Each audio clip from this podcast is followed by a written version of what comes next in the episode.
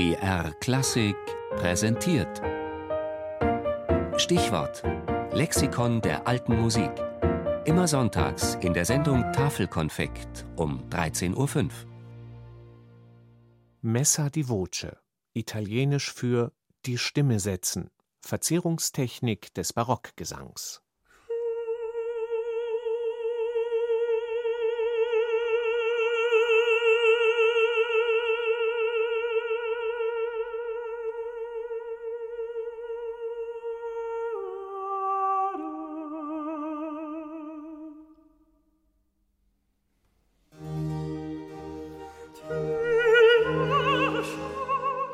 Was hier der Countertenor Franco Fagioli zu Beginn der Arie Cara ti lascio von Gennaro Manna mit langem Atem zelebriert, ist ein formvollendetes Messa di voce. Diese Gesangsverzierung besteht in einem langen Ton, der leise beginnt, zu vollem Volumen anschwillt und dann abnimmt, bis er wieder die Ausgangslautstärke erreicht hat. Einem Ton, einem langen Ton, einem angehaltenen Ton Leben einhauchen, und zwar durch Dynamik durch ein Anschwellen und ein Abschwellen. Crescendo, Decrescendo.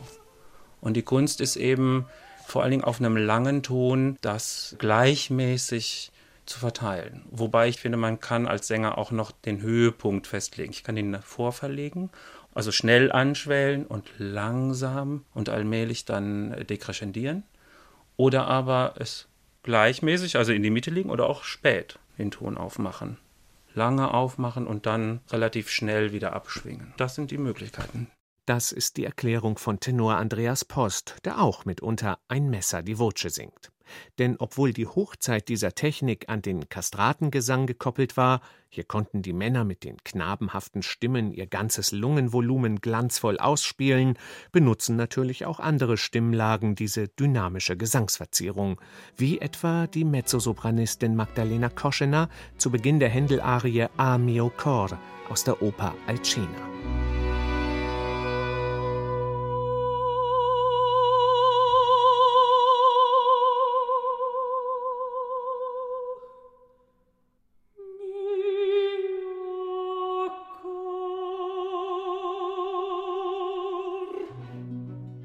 Um einen so beeindruckenden Ton singen zu können, muss man nicht unbedingt besonders tief einatmen oder ein extrem großes Lungenvolumen haben. Viel wichtiger ist die Atemtechnik, begründet Andreas Post. Der ungelernte Sänger wird sehr viel Luft verlieren beim Singen, weil einfach sehr viel Luft durch die Stimmritze strömt, die unverbraucht quasi einfach mit verloren geht. Dann ist der Atem schnell weg. Mit demselben Atemvolumen kann ich aber, wenn ich es kontrolliert ablasse, sehr lange Töne singen. Und wenn ich jetzt zum Beispiel so eine Kadenzsituation habe, wo auch keine Begleitung ist, dann kann ich den Leuten zeigen, wie lang ich so einen Ton halten kann. Und wenn das jemand sehr lange kann, also sehr lange Töne gestalten kann, dann raubt das dem Publikum sicherlich irgendwann den Atem, weil sie denken, er muss doch langsam mal wieder atmen. Das ist die eigentliche Kunst dahinter und naja, auch die Show. Es ist auch immer ein bisschen Show dabei natürlich. Geprägt hat den Begriff Messa di Voce der römische Barockkomponist Domenico Mazzocchi. Ab 1638 verwendet er die Bezeichnung in seinen Notendrucken.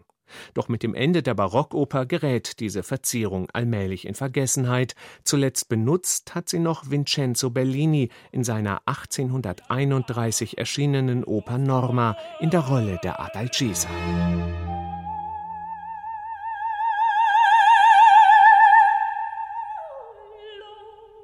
Messa di Voce, das man nicht mit dem Begriff Mezza Voce verwechseln darf, was so viel bedeutet wie mit halber Stimme oder halber Kraft singen, ist als Gesangstechnik erst wieder in den vergangenen Jahrzehnten aufgetaucht im Zuge der historisch informierten Aufführungspraxis alter Musik.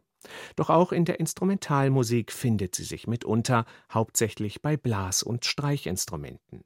Eines der anspruchsvollsten Beispiele dafür, mit gleich zwei sehr langen aufeinanderfolgenden Messer di Voce auf der Geige, hat Francesco Maria Veracini in seiner Sonate Opus 2 Nummer 5 komponiert.